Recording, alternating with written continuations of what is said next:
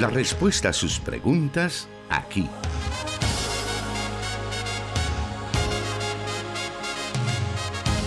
En Solución Bíblica. Comenzamos.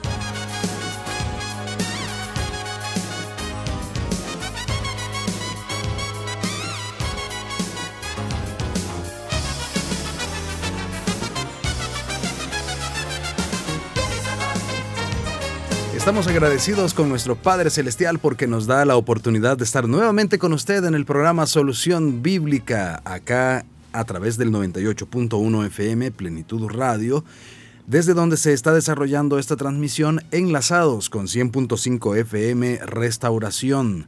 También estamos a través de 1450 AM Restauración San Miguel y 540 AM La Estación de la Palabra. A esta señal también se unen nuestros hermanos en el occidente de Guatemala de la emisora Cielo FM. Gracias por estar ya pendientes con nosotros, disfrutando de esta transmisión. Este programa llega a usted con el objetivo de edificarnos a través de la palabra de Dios y esto con las preguntas que semana a semana usted nos envía, las cuales son respondidas por el pastor Jonathan Medrano, quien ya está con nosotros y queremos darle la bienvenida. Gracias hermano Miguel y gracias a usted, estimado oyente que por medio de sus preguntas hace posible la emisión de este programa. Sabemos que muchos de ustedes trasladan sus inquietudes a través de los diferentes medios y desde hace algunos meses tenemos la enorme bendición de poder estar teniendo dos emisiones a la semana, lo que nos facilita poder responder de manera más pronta a sus diferentes inquietudes. Así que si usted ha enviado su pregunta, le animo para que pueda estar pendiente de su respuesta y así pues escuchar la solución bíblica a su interrogante. Y de hecho, cada semana estamos recibiendo diferentes de, preguntas que nos envían nuestros oyentes a través de la transmisión de Facebook Live, así también a través de el WhatsApp. Esas son vías que usted puede utilizar para podernos enviar esas preguntas y de esa manera poder estar escuchando esas respuestas a través de las cuales aprendemos mucho, ya que la palabra de Dios tiene algo que decir a cada circunstancia de la vida. Así que vamos a dar inicio entonces esta tarde con el programa de hoy con la primera pregunta. Y esta nos dice así. Escuché a un cristiano decir que Dios le da mucha suerte en lo que hace ¿Es bíblicamente correcto decir que Dios da suerte a las personas? Bueno, los cristianos no creemos en la suerte. Los cristianos confiamos en la soberanía y en la providencia de Dios. Esa expresión que dice que Dios le da mucha suerte, pareciera ser como una expresión de fetichismo, que no es lo mismo que fe. Decir que al cristiano le va bien en determinadas circunstancias porque Dios lo dota de suerte es reducir toda la carga de bendición que existe en la providencia y en la soberanía de Dios. Incluso es poner en peligro en la vida de esa persona esa acción soberana de Dios por el hecho que no se está comprendiendo absolutamente que Dios sigue siendo Señor de todas las cosas y que Él no es servidor de nadie. Cuando una persona expresa y dice es que Dios me da mucha suerte, pareciera ser como que si Dios fuese un amuleto de buena suerte y que está al servicio de una persona. Pero como repito, esa es una comprensión bastante peligrosa que nos aleja de la verdad bíblica, porque lo que nosotros encontramos en la palabra de Dios es que Dios, siendo Dios, y estando sentado en su trono de gloria, es el que gobierna cada aspecto de la vida humana. Es el que ordena los sucesos de nuestra vida de tal forma que éstos tengan un fiel cumplimiento en sus soberanos propósitos. En otros programas hemos hablado ya acerca de lo que implica la soberanía de Dios. Al hablar acerca de este aspecto y atributo de Dios, nos estamos refiriendo a esa capacidad total que Dios tiene de gobernar todas las cosas. No hay nada que escape de su poder o de su control.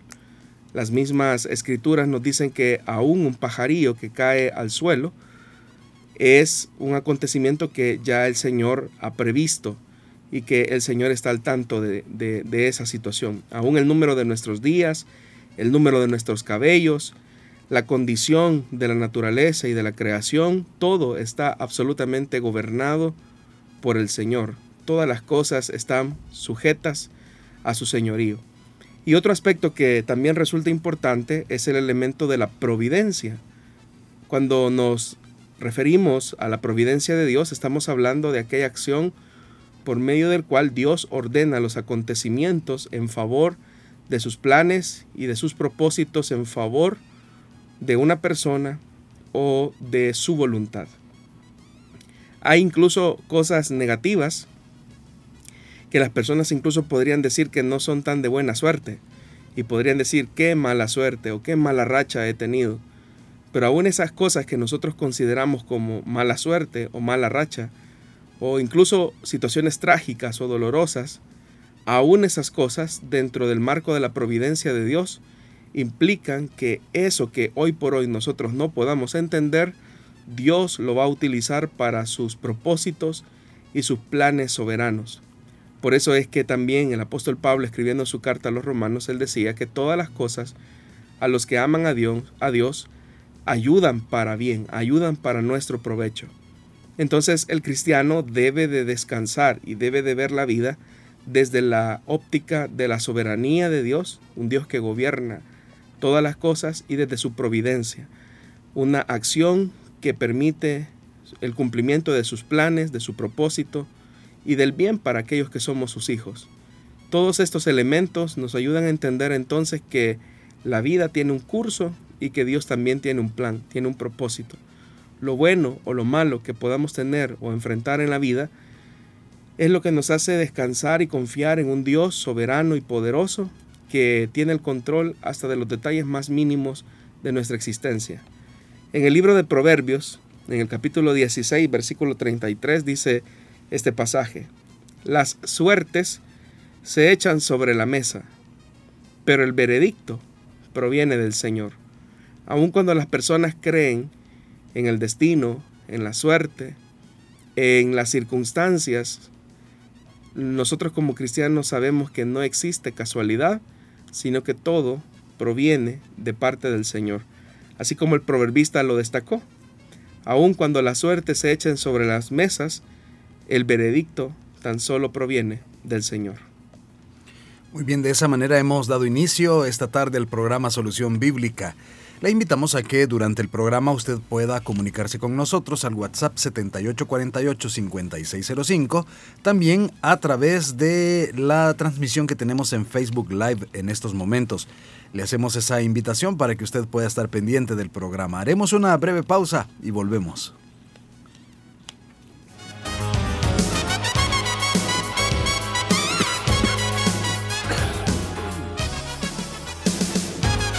Transmitiendo solución bíblica para El Salvador y el mundo.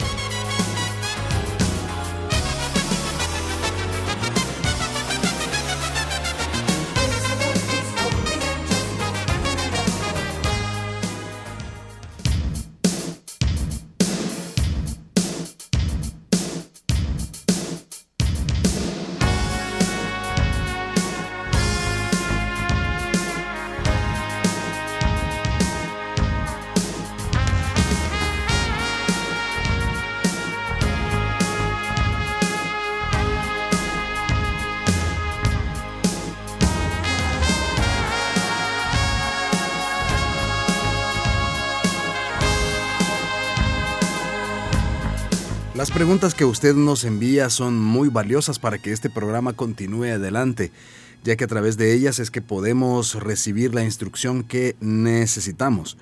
Vamos a la segunda pregunta de esta tarde que dice así. ¿Pueden los ángeles ver lo que le sucede a la iglesia en la tierra? Bueno, es una muy buena pregunta. Eh, en realidad, aunque Sabemos que los ángeles son seres reales que tienen una personalidad propia y una voluntad propia. son seres que están sometidos también a los límites y al poder que Dios les ha establecido. De tal manera que los ángeles, aunque son seres ministradores, como lo describe la carta a los hebreos, estos no pueden ir más allá de las funciones que Dios les coloca. Y prueba de ello es que los ángeles mismos solamente pueden tener un contacto o una visión de lo que le sucede a la iglesia del Señor solamente sobre la base de la que Dios le permita a que Dios le permita a su pueblo, a los ángeles más bien, que puedan contemplar algunas acciones concretas. Es decir, que el Señor les abra el panorama para que ellos puedan ser testigos de lo que Él está haciendo a favor de su iglesia. En la primera carta del apóstol Pedro, en el capítulo 1, en el versículo número 12, hablando acerca de la revelación de Dios, él dice, a ellos se les reveló que no se estaban sirviendo a sí mismos, sino que les servían a ustedes. Hablaban de las cosas que ahora les han anunciado, a los que predicaron el Evangelio por medio del Espíritu Santo enviado del cielo. Está hablando acerca del, del, progreso de la revelación y de cómo Dios ha utilizado diferentes medios, como en este caso los profetas que habían anunciado la gracia reservada para el tiempo de la iglesia y que obviamente tuvo su cumplimiento en la salvación. Pero resulta interesante que en la parte final del versículo número 12 dice, aún los mismos ángeles anhelan contemplar esas cosas. Es decir, que ellos tienen el deseo de ver cómo Dios está eh, operando y actuando en favor de sus escogidos. Pero si Dios no les permite ese acceso de la dimensión en la que ellos habitan para poder contemplar nuestro mundo, nuestro espacio y nuestro tiempo, eh, los ángeles no pueden ver a no ser que Dios así se los conceda, a no ser que Dios así se los permita. Esto es importante hacerlo notar porque significa entonces que los ángeles no son omniscientes ni omnipresentes, que son cualidades y atributos de Dios.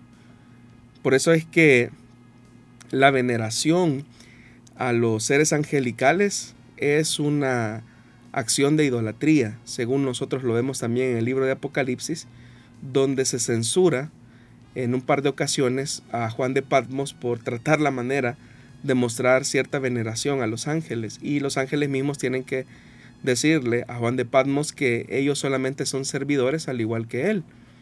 Entonces los ángeles solamente pueden ver lo que nos sucede aquí en la tierra si hay una tarea, una comisión específica que ellos deben de cumplir en un momento determinado. Pero aun cuando ellos tienen el deseo de saber lo que Dios está haciendo a favor de su iglesia, cómo Él está desarrollando sus planes y sus propósitos acá, si Dios no les abre esa cortina o si Dios no, no, mueve la cortina, eh, ellos no podrían contemplar lo que nosotros estamos viviendo en este momento. Obviamente que, como también la carta a los hebreos menciona, que algunos sin saberlo hospedaron ángeles. Es decir, son ángeles que tienen una tarea específica, una misión concreta para alcanzar un propósito específico y a ellos el Señor les permitió en algunos momentos tomar, eh, corporizarse y en esa corporización ellos se hospedaron en casa, ¿verdad?, de los creyentes o sirvieron para un momento específico. Sabemos por las escrituras que hay ángeles, ¿verdad?, a quienes Dios les ha comisionado la misión y la tarea de poder estar también eh, con nosotros o, en medio de nosotros, pero no sabemos por cuánto tiempo, no sabemos en qué circunstancias, pero lo que podríamos saber es que mm, ellos no, no saben todas las cosas y ellos no se pueden mover simplemente por, por voluntad propia. Es Dios quien les tiene que asignar una tarea específica, como por ejemplo eh, cuidar o ver a una persona, a un creyente, y seguramente quizás Dios le encomienda eh, una tarea, una misión específica, y esa tiene un, tiempo de duración. Entonces ese ángel por lo menos contempló qué es lo que Dios quiso que él viera en relación a la iglesia, pero eh, no sabemos cómo, ni en qué circunstancias, ni por cuánto tiempo, no sabemos si es de forma permanente, no sabemos cuántos ángeles son los que eh, están sirviendo a la iglesia, no lo sabemos. Lo que sí sabemos es que es un número limitado y que hay otros ángeles que no han tenido esa, esa, esa oportunidad o ese privilegio de poder ver lo que Dios está haciendo acá eh, en la tierra. Y eso por una razón que tiene que ver con el tema de la omnipresencia, que solamente es un atributo de Dios, eh, su omnisciencia, que es eh, el conocimiento pleno de Dios. Entonces, por estas razones es que es importante que, que nosotros entendamos esto. Hay un pasaje también más en la Biblia que nos habla un poco acerca de esto en el Evangelio de Mateo, en el capítulo 18, en el versículo 10, dice la Biblia, hablando acerca de los pequeños, de no ser piedra de tropieza para los pequeños. Dice el versículo 10 del capítulo 18 de Mateo, miren que no menosprecien a uno de estos pequeños, porque les digo que en el cielo los ángeles de ellos contemplan siempre el rostro de mi Padre celestial. Entonces pareciera ser que por algunos momentos o en algunas circunstancias estos ángeles pueden ver la realidad que se vive en la tierra, pero eso solamente sería el resultado y el propósito específico de Dios. Es decir, que Dios les permita o que Dios les conceda eh, que ellos puedan contemplar lo que sucede acá en medio de nosotros. Pero no sabemos en qué circunstancias, no sabemos cómo ni por cuánto tiempo y tampoco no sabemos en qué momentos específicos los ángeles interactúan. Hay realidades concretas, ¿verdad?, que se han visto por el testimonio de algunos creyentes donde una acción sobrenatural se ha ejecutado a favor de, del creyente. Y ahí pues indiscutiblemente que hay una intervención de parte de Dios por medio de los seres angélicos. Por eso es que la Biblia también dice que ellos son eh, espíritus ministradores que están eh, sirviendo o favoreciendo en alguna medida a la iglesia del Señor para que el propósito de Dios se cumpla en ellos. Por eso es que debemos de entender que no estamos solos, que tenemos el acompañamiento del Señor y que Él siempre dispone a sus servidores, aún estos servidores espirituales, eh, en favor o en beneficio de sus hijos. Pero eso que nos menciona tampoco podemos decir que sustenta la idea del catolicismo de un ángel de la guarda. No, la Biblia no dice nada al respecto. La Biblia no dice que tengamos un ángel asignado como un, ángel de la guarda. Lo que sí sabemos es que son seres que están al servicio de los creyentes, pero no sabemos cuántos, ni quiénes, ni en qué circunstancias ni cómo actúan.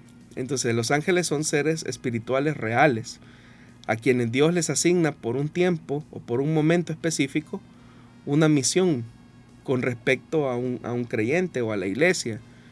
Y ellos tienen eh, la responsabilidad de cumplir los designios de Dios frente a la tarea que Él mismo les ha colocado, que no sabemos cuál puede ser. Pero esa idea de un ángel de la guarda más que todo se sustenta en la imaginación religiosa que trata la manera de hacerle creer a las personas que existe un cuidado sobrenatural. Y, en, esencia es así, o sea, Dios eh, tiene un cuidado sobrenatural sobre sus, sobre sus hijos, pero eso no significa tampoco que por tener esos cuidados sobrenaturales, el cristiano no va a pasar momentos de persecución, de dolor o incluso de tragedia. Entonces uno puede, podría decir, bueno, entonces todo, todo aquel creyente que le pase una tragedia es porque sus ángeles o los ángeles asignados o el ángel de la guardia no estuvo al servicio de él. No podemos llegar a ese tipo de conclusiones porque las personas ahí, por hacer un análisis bastante reducido de las cosas, podrían llegar a frustrarse por ese tipo de malas interpretaciones en algún momento y por alguna razón, repito, Dios asigna esos favores hacia su pueblo, hacia sus hijos. No sabemos por cuánto tiempo, ni tampoco sabemos cuántos seres angelicales están eh, sirviendo y, apoyando al pueblo de Dios. Otro pasaje que también resulta interesante para poder responder a la pregunta del oyente es cuando dice la Biblia en el libro de Job que la corte angelical se reunió frente a él. Y en el momento en el que cada parte de los seres angelicales eh, brindaban un informe a Dios, no porque Él lo necesitara, no porque Dios no supiera lo que ocurría en la tierra. Es más, tan es así que Dios era consciente de lo que sucedía en la tierra, que en el momento en que Satanás se presenta ante Dios, eh, el Señor ya le anticipa que si no había visto a su siervo Job, que andaba en integridad y con rectitud de corazón. Y la Biblia establece pues que Satanás se dio cuenta de lo que de lo que era Job y de quién era Job. Y obviamente que él hace su interpretación a partir de lo que vio. Y Satanás le dice, bueno, es que Job te ama y te sirve porque lo tiene bien. Pero si tú le quitas todas las cosas que posee, si tú le quitas su familia, si tú le quitas hasta su salud, verás cómo blasfema en tu propio rostro. Era un desafío. Dios ya sabía cuál iba a ser la treta del diablo, cuál era la, la idea de Satanás. Y sin embargo es interesante ver cómo el Señor, para demostrarle a Job el nivel de su amor y de su conocimiento por Dios, que básicamente en eso redunda el, libro de Job con respecto a conocer a Dios en una dimensión desde el sufrimiento, desde el dolor. Eh, Job al final de su libro pues, pues, llega a decir, bueno, yo había escuchado o yo creía que te conocí, que te conocía, y la famosa frase, ¿verdad? De oídas eh, eh, te conocía, pero ahora mis ojos te ven, te contemplan, pero lo están contemplando desde el sufrimiento, desde el dolor, que es el sentido del pasaje. Pero volviendo a, la presentación en la corte celestial, vemos que Satanás, aún el mismo Satanás, no conoce todas las cosas, no, no está en todo lugar, pero al igual que los ángeles están diseminados, no sabemos cuántos ni quiénes son, eh, también los demonios están diseminados por todo el mundo y de alguna manera forman como esa red eh, de información que articulan eh, planes y oposición hacia los creyentes y de esa forma operan bajo un liderazgo que es el de Satanás. Pero obviamente que el Señor tiene también a sus servidores, estos ángeles, que también luchan a favor de los creyentes. Por eso es que la Biblia dice que nuestra lucha, nuestra batalla, no es contra carne ni sangre, sino contra principados y potestades, huestes y potestades de maldad que gobiernan en las regiones celestes. También nosotros encontramos otro ejemplo de la Biblia, eh, en el caso del libro del profeta Daniel, donde Daniel estaba pidiendo al Señor una petición específica, pero en los cielos se había desatado una batalla. Y esa batalla es lo que impedía que la respuesta llegara a, Daniel. Es decir, lo que el profeta está demostrando en, ese texto es que efectivamente hay una lucha espiritual eh, bastante encarnizada en las regiones celestiales. Vamos a seguir escuchando más de las respuestas de esta tarde. Permítanos una breve pausa y volvemos.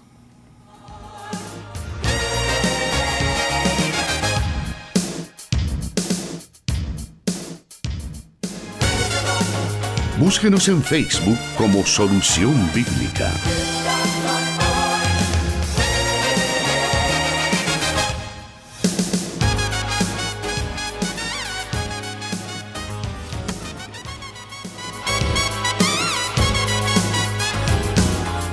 seguimos adelante con el programa y queremos agradecer a las personas que se encuentran conectadas con nosotros, enviándonos sus diferentes mensajes, sus comentarios en las diferentes páginas donde estamos transmitiendo Solución Bíblica, que son Plenitud Radio, Misión Cristiana Elim Santa Ana y por supuesto Solución Bíblica. Todo esto en Facebook. Ahí puede encontrar esta transmisión y hacernos sus comentarios. Para nosotros son muy valiosos y también que nos pueda mencionar el lugar donde nos está sintonizando. Julio Martínez nos dice, nos envía por acá, eh, y nos dice el Evangelio de Juan y las cartas de Juan es el mismo Juan del Apocalipsis. Desde Mariona, Cuscatán 5, les saludo. Con el mayor de los gustos vamos a estar tomando su pregunta y la vamos a estar eh, dando a conocer en un futuro programa. Acá a través de eh, las emisiones que tenemos en vivo de Solución Bíblica. También vamos a continuar revisando lo que nuestros oyentes nos están diciendo o nos están comentando a través de las páginas de Plenitud Radio y Misión Cristiana Elim en Santa Ana. En Plenitud Radio nos están eh, escribiendo algunos de nuestros oyentes y nos dicen así. Nuestro hermano Carlos Vidal, que nos escucha en San José, California, nos envía saludos y bendiciones. Almita Cortés nos dice, Dios me los bendiga, amados hermanos, Pastor Jonathan Medrano y Miguel Trejo, acá lista para aprender de su palabra y a la vez agradecida por otra oportunidad más que nos regala nuestro Padre amado. Le saludo de Santa Tecla. Ernesto Gámez nos dice, eh, bueno, nos está enviando por ahí un saludo. Germán Delgado nos dice, Dios les bendiga y les guarde, hermanos Jonathan Medrano y Miguel Trejo. Cada martes estoy pendiente para aprender de la Biblia. Muchas gracias por la transmisión de este bendecido programa. Saludos a toda la audiencia. Escucho desde mi casa en la colonia Sacamil en Mexicanos, San Salvador. Mi nombre es Luis Germán Delgado Villalobos. Por ahora no tengo preguntas. Carlos Rivera nos, eh, nos dice respecto a la pregunta de los ángeles. ¿Dios puede dar poder a un ángel para sanar o un ángel se puede equivocar? Nos dice el, oyente. Bueno, una de las características de los ángeles es que ellos son inmortales, ¿verdad? Ellos nunca, nunca mueren. Estrictamente hablando, solamente Dios es eterno, es decir, Dios no tuvo un principio ni un fin. ¿Qué significa esto? Que hay un punto de inicio y un punto de fin eh, en, todo lo, creado. Digamos, en el caso de los seres humanos, todo tuvo un punto de inicio y un punto de fin. Los ángeles no tienen esa característica porque son seres inmortales. En la Biblia nosotros encontramos que se hace una separación de los ángeles caídos y se habla también de los santos ángeles. Y cuando se le agrega ese adjetivo de santos ángeles, estamos eh, describiendo una cualidad en el hecho de que Dios también escogió a estos ángeles que no caerían en la rebelión que se produjo eh, antes de la creación cuando Satanás y una buena parte de los ángeles se sublevaron en contra de Dios y obviamente no solo se equivocaron, sino que pecaron contra Dios. Estos ángeles ya estaban también elegidos para condenación, para perdición. Y en tanto que los otros ángeles, estos seres angelicales o los santos ángeles, como también se describe en la Biblia, ellos eh, tienen una voluntad propia, tuvieron la oportunidad, vamos a decirlo entre comillas, de, de rebelarse en contra de Dios, pero no lo hicieron. No lo hicieron porque su naturaleza y el propósito de Dios de su elección no les condujo o no les permitió eh, poderse rebelar en contra de Dios.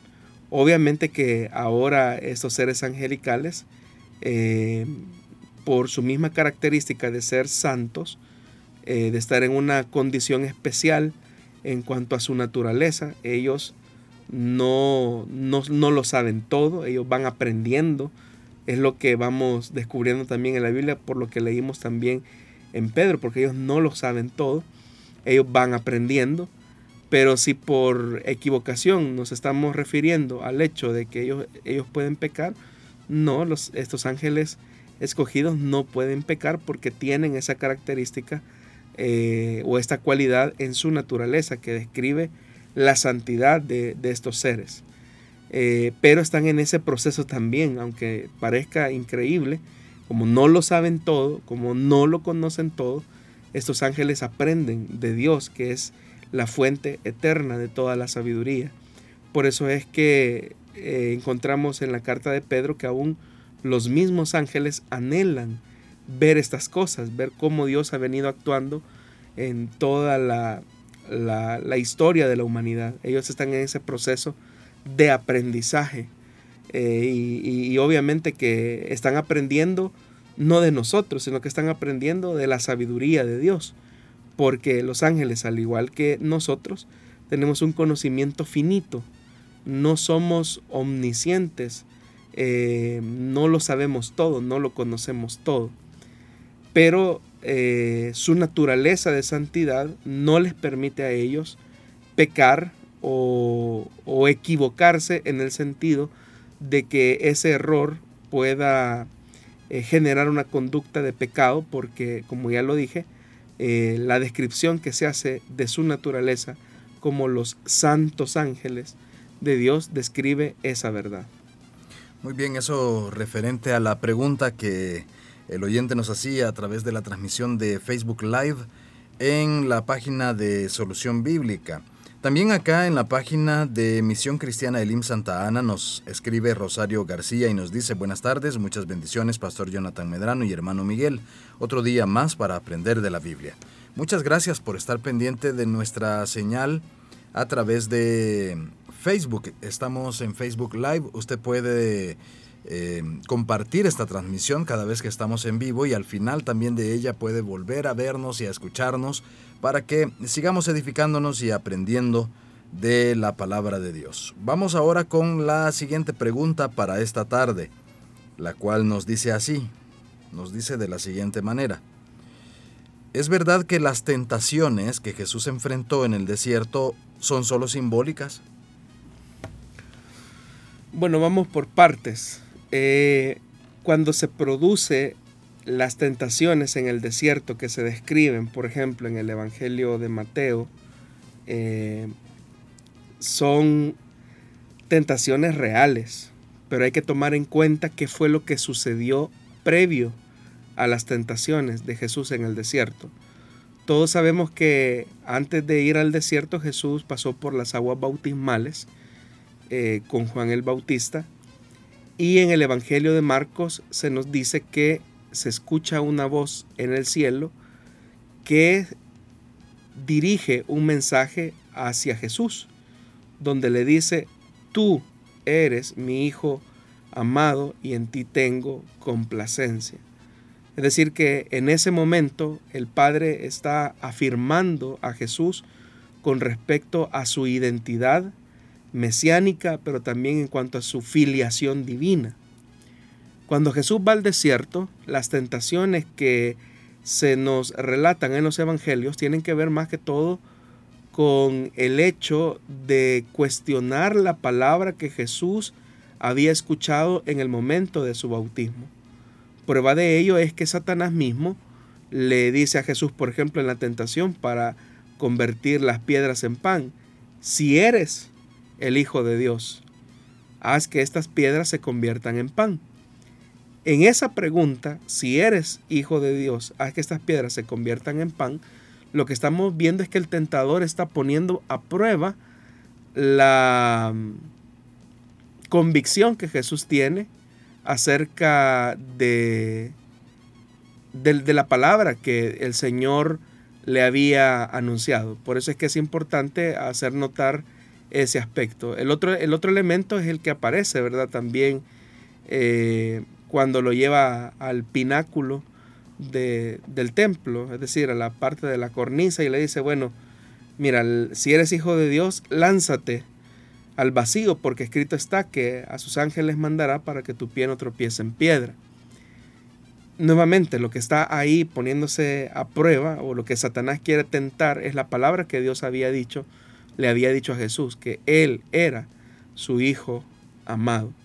Entonces, hay un, hay un sentido teológico en, en cada una de esas tentaciones, pero no significa que Jesús solamente eh, enfrentó la tentación del hambre o la tentación de la inmediatez o la tentación de la seducción del poder, sino que Jesús enfrentó todas las tentaciones que los seres humanos enfrentamos en el día a día. En, el, en la carta a los Hebreos, en el capítulo 4, versículo número 15, dice, dice el versículo número 15, porque no tenemos un sumo sacerdote incapaz de compadecerse de nuestras debilidades, sino uno que ha sido tentado en todo de la misma manera que nosotros, aunque sin pecado. Entonces Jesús experimentó todas las tentaciones que los seres humanos enfrentamos, todas. No fueron tentaciones simuladas, no es que, no es que Jesús fingió ser tentado, no, Jesús experimentó todas las tentaciones que los seres humanos enfrentamos, pero la misma escritura lo dice, más sin pecado. Entonces no es que las únicas tres tentaciones que se muestran en los evangelios fueron, fueron las únicas que Jesús tuvo que enfrentar. Esas tres aparecen ahí por lo que ya expliqué anteriormente eh, que ocurrió en el momento de la Epifanía, cuando ocurre el bautismo de Jesús. Es un sentido teológico del, del evangelista por tratar la manera de acentuar el aspecto de la identidad de Jesús. Pero no significa que solamente esas tentaciones Jesús experimentó durante esos días en el desierto. Él experimentó todo tipo de tentación, pero como también lo señala el escritor a los hebreos, pero sin pecado. Eso nos debe de llenar a nosotros de mucha alegría porque tal vez alguno de nosotros podamos decir, bueno, yo tengo esta tentación o tengo esta lucha y nadie me entiende. Suponiendo que fuera así, que no hubiese ningún ser humano que lo entienda, Jesús sí lo entiende, porque Él fue tentado en todo.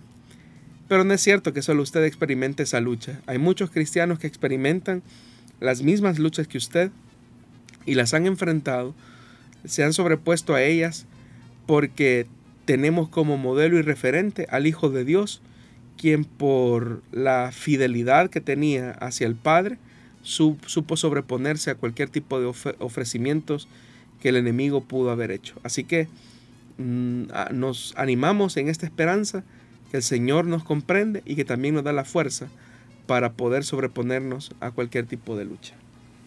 Muy bien, vamos a hacer una pausa en estos momentos. Tenemos varios minutos aún para poder escuchar más de las respuestas acá en Solución Bíblica.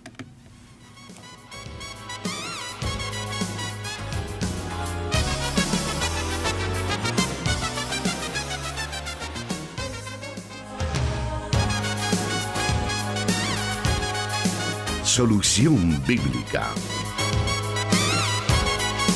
Puede escucharlo en SoundCloud.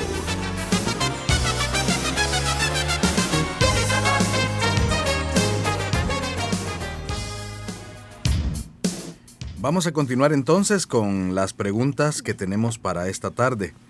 Y la siguiente de ellas nos dice así, ¿qué se debe hacer para recibir la unción del Espíritu Santo? Bueno, en primer lugar es importante que entendamos que la persona entiende como unción y qué es lo que la Biblia describe como unción del Espíritu Santo. Creo que es lamentablemente es una de las palabras más mal interpretadas, eh, mm, que quizás más se han utilizado mal. Eh, cuando hablamos de unción, estamos hablando de la acción por medio de la cual se unge a una persona o a un objeto para dedicarlo a Dios. Ese momento de la unción podríamos decir que es la acción de santificar a una persona o santificar un objeto que de ser de uso corriente o una persona común y corriente adquiere características y cualidades espirituales o especiales a raíz de que ha sido dedicado a Dios. Es decir, pasa de una condición de profanación a una, a una condición de consagración. Esa acción de consagrar algo es, se realizaba a través de la unción. Por ejemplo, se podían ungir a objetos que, por ejemplo, un tazón, ¿verdad? Quedaba ungido en el momento en el que el sacerdote lo consagraba para usos sagrados para Dios, en el momento en que se ungía ese objeto. Se ungían a los reyes, se ungían profetas, y eso de lo que habla es que Dios coloca una acción especial eh, por medio de la consagración, que esa persona deja de ser profana para ser consagrada para Dios, es decir, apartada para Dios. Entonces, en ese sentido, ahora el cristiano, el que ha creído en Jesús, ha sido ungido por Dios. todos los que hemos nacido de nuevo, estrictamente hablando, hemos sido ungidos por Dios, hemos sido separados para Dios, hemos sido consagrados para Dios. Dejamos de, ser personas eh, en una condición profana para ser personas consagradas para Dios. Y la pregunta específica del oyente es cómo se hace para recibir eh, la unción del Espíritu Santo. En el libro de Hechos, ¿verdad? En el capítulo número 2, versículo número 38, nos habla precisamente de esa acción, que de estar de una condición profana pasamos a una condición consagrada para Él. Hechos capítulo 2, versículo 38 dice, bueno, incluso vamos a leer del versículo 37, eh, cuando oyeron todo esto, todos se sintieron profundamente conmovidos y les dijeron a Pedro y a los otros apóstoles. Este es el momento en el que Pedro ha predicado a la multitud. Hermanos, ¿qué debemos hacer? Arrepiéntanse y bautícese cada uno de ustedes en el nombre de Jesucristo para el perdón de sus pecados, les contestó Pedro, y recibirán el don del Espíritu Santo. Es interesante cómo el pasaje eh, está hablando precisamente de esa acción. Por medio del arrepentimiento, el cristiano queda ungido. ¿Y cómo es que el cristiano es ungido o recibe la unción? Hoy no se necesita un aceite especial para separar o para consagrar a una persona eh, para Dios. Porque por medio del milagro del nuevo nacimiento, cuando el Espíritu Santo viene a morar en la vida del cristiano, en la vida del creyente, es en ese mismo momento cuando el cristiano queda ungido por el Señor.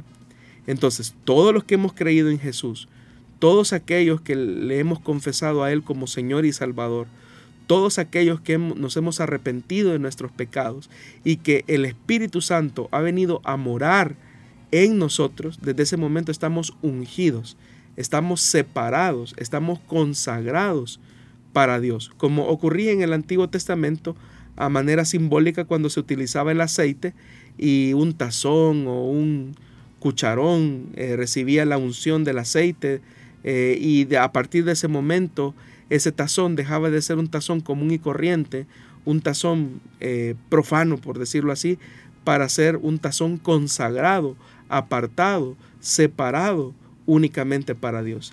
Entonces la unción eh, nos ha consagrado, nos ha separado para Dios, nos ha hecho de ser personas comunes y corrientes, de ser personas profanas, a ser personas consagradas para propósitos específicos y soberanos de parte de nuestro Dios. Siempre en referencia a este tema, la siguiente pregunta que tenemos para esta tarde dice así. ¿Puede un ministro perder la unción del Espíritu Santo y que su ministerio sea estéril? Bueno, si estamos hablando en el, aspecto bíblico, que es, lo que hemos hecho con la pregunta anterior, y si decimos que la unción es la morada del Espíritu Santo en el creyente, que es lo que certifica nuestra salvación, si decimos que la unción del Espíritu Santo es el sello por medio del cual somos propiedad del Señor, obviamente que ningún cristiano puede perder la unción. Ningún cristiano puede perder la morada del Espíritu Santo. Ningún cristiano puede perder el sello del Espíritu. Porque, como dice también la Escritura, que son irrevocables los dones que Dios nos ha dado, eh, hablando en relación a la salvación. Entonces, si entendemos la unción como salvación, no, un cristiano no puede perder la salvación. Un cristiano nunca deja de ser hijo de Dios. Aun cuando eh, en situaciones de pecado, ¿verdad? Que ofende a Dios, obviamente que entristece al Espíritu, obviamente que el, Espíritu Santo eh, no, no, lo deja, pero poco a poco el, Espíritu Santo eh, se va, se va, se va eh, entristeciendo en la vida del creyente al, al fin que el Espíritu Santo se va, pero en el sentido de que no puede comulgar con el pecador, no puede comulgar con el pecado, pero esa persona tiene el sello de propiedad de Cristo y en algún momento el mismo Espíritu Santo que lo condujo al arrepentimiento lo va a redarguir si es verdadero hijo de Dios para que también se vuelva a arrepentir de su pecado. Ahora, si por unción se está entendiendo que un cristiano puede quedar seco, un ministro en este caso puede perder la llenura del Espíritu Santo, ahí es donde es importante que entendamos que la llenura del Espíritu Santo es una acción diferente al de la unción del Espíritu.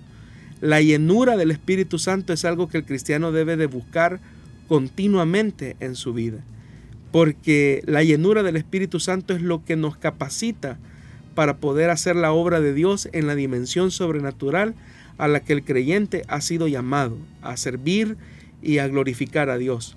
Entonces, si el cristiano no se renueva en el tema de la llenura del Espíritu Santo, pues obviamente que el fruto que el mismo Espíritu Santo produce por medio de su presencia en la vida del creyente, pues se va marchitando o se vuelve, como el oyente lo dice, estéril, porque no le permitimos al Espíritu Santo que nos despoje de nuestro viejo hombre, que el Espíritu Santo nos despoje de nuestra vieja naturaleza, para que la vida del Espíritu, la acción del Espíritu, nos haga florecer en la medida en que damos frutos y frutos abundantes para la gloria del Padre.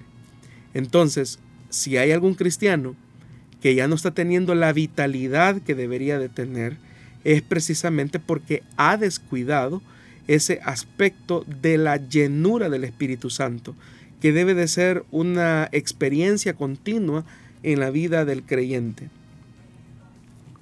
Muy bien, vamos a una breve pausa antes de llegar a la recta final del programa. Aún tenemos algunos minutos para escuchar más respuestas.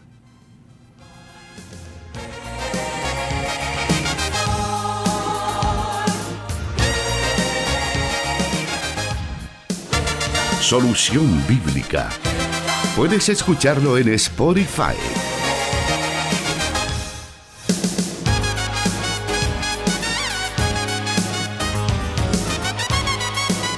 La siguiente pregunta que tenemos para esta tarde tiene que ver también con el tema anterior, pero en este caso con el tema del, ministerio.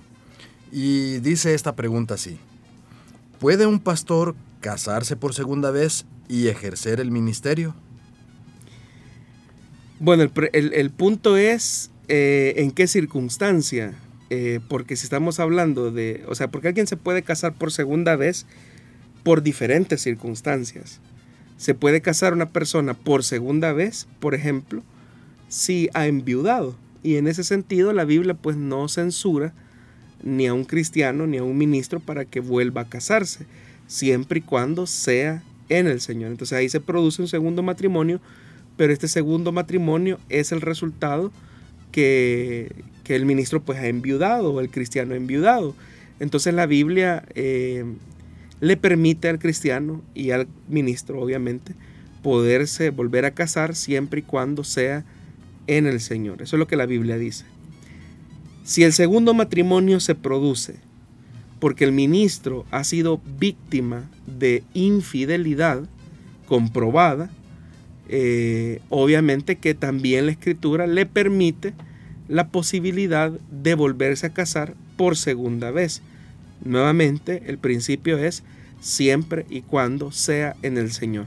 Y aquí aclaro que debe de ser algo comprobado, ¿verdad? Porque eh, se han dado casos lamentables donde el ministro, eh, por tratar la manera de justificar una acción de inmoralidad sexual, dice que la esposa le fue infiel y en realidad es simplemente una excusa para legalizar un, adulterio.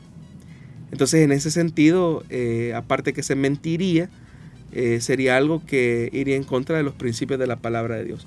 Pero suponiendo que no fuera ese el caso, que las autoridades de la iglesia local, la iglesia misma es consciente que el ministro ha sido víctima de infidelidad en esas condiciones, sí un segundo matrimonio es posible según lo encontramos en, la, em, en, el Evangelio de Mateo cuando Jesús habló acerca del divorcio.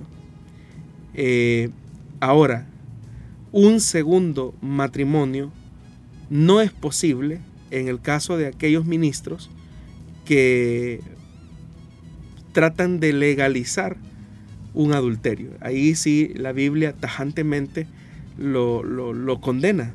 Es decir, una persona que, por ejemplo, un ministro que está legalmente casado con su esposa y que por alguna situación de infidelidad quiere divorciarse de su esposa para casarse con otra mujer, eso sería un adulterio, tal como también Jesús lo describió en el Evangelio de Mateo cuando él habló acerca del matrimonio y del divorcio.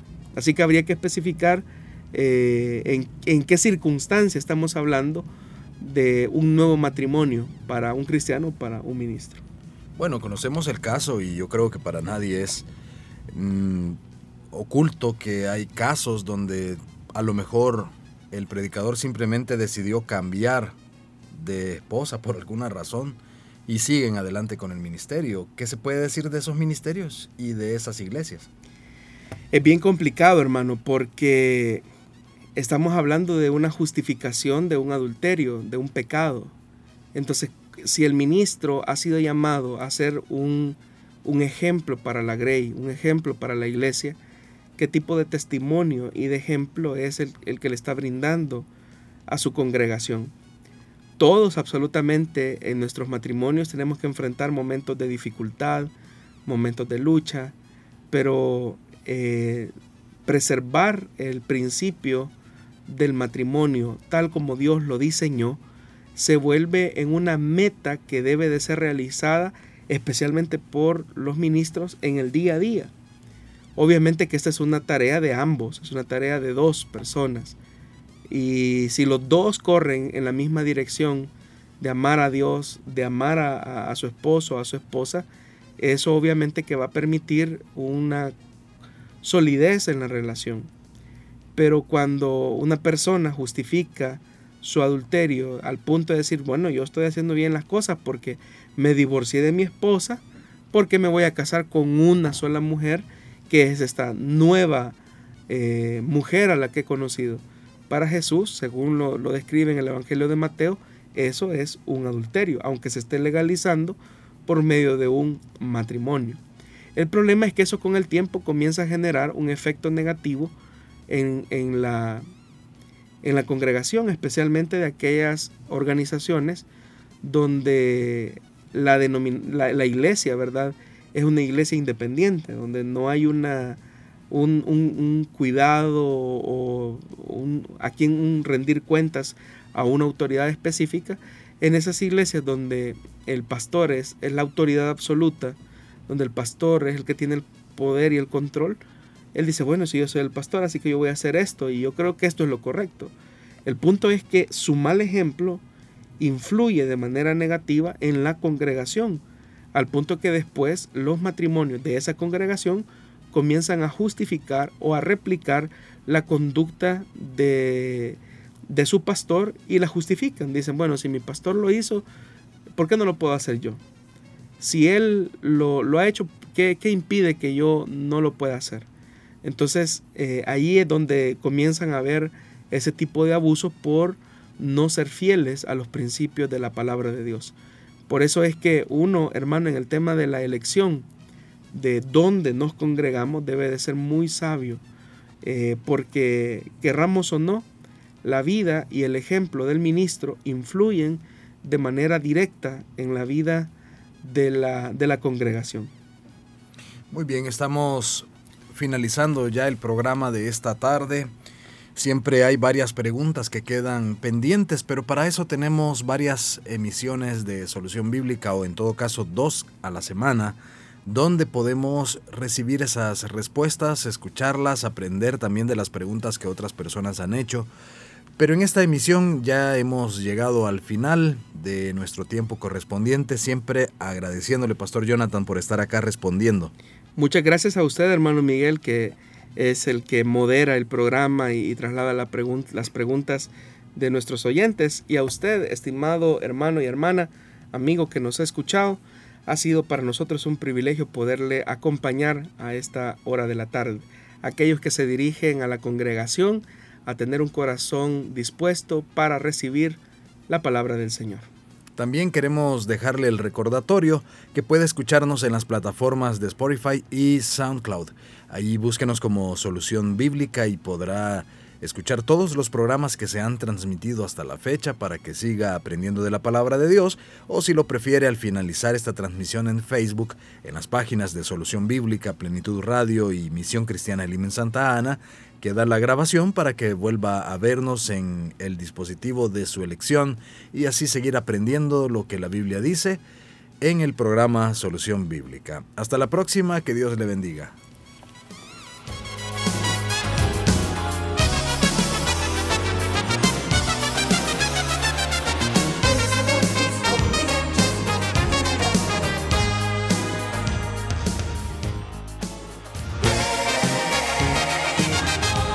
Dios da la sabiduría y el conocimiento. Solución bíblica. Hasta el próximo programa.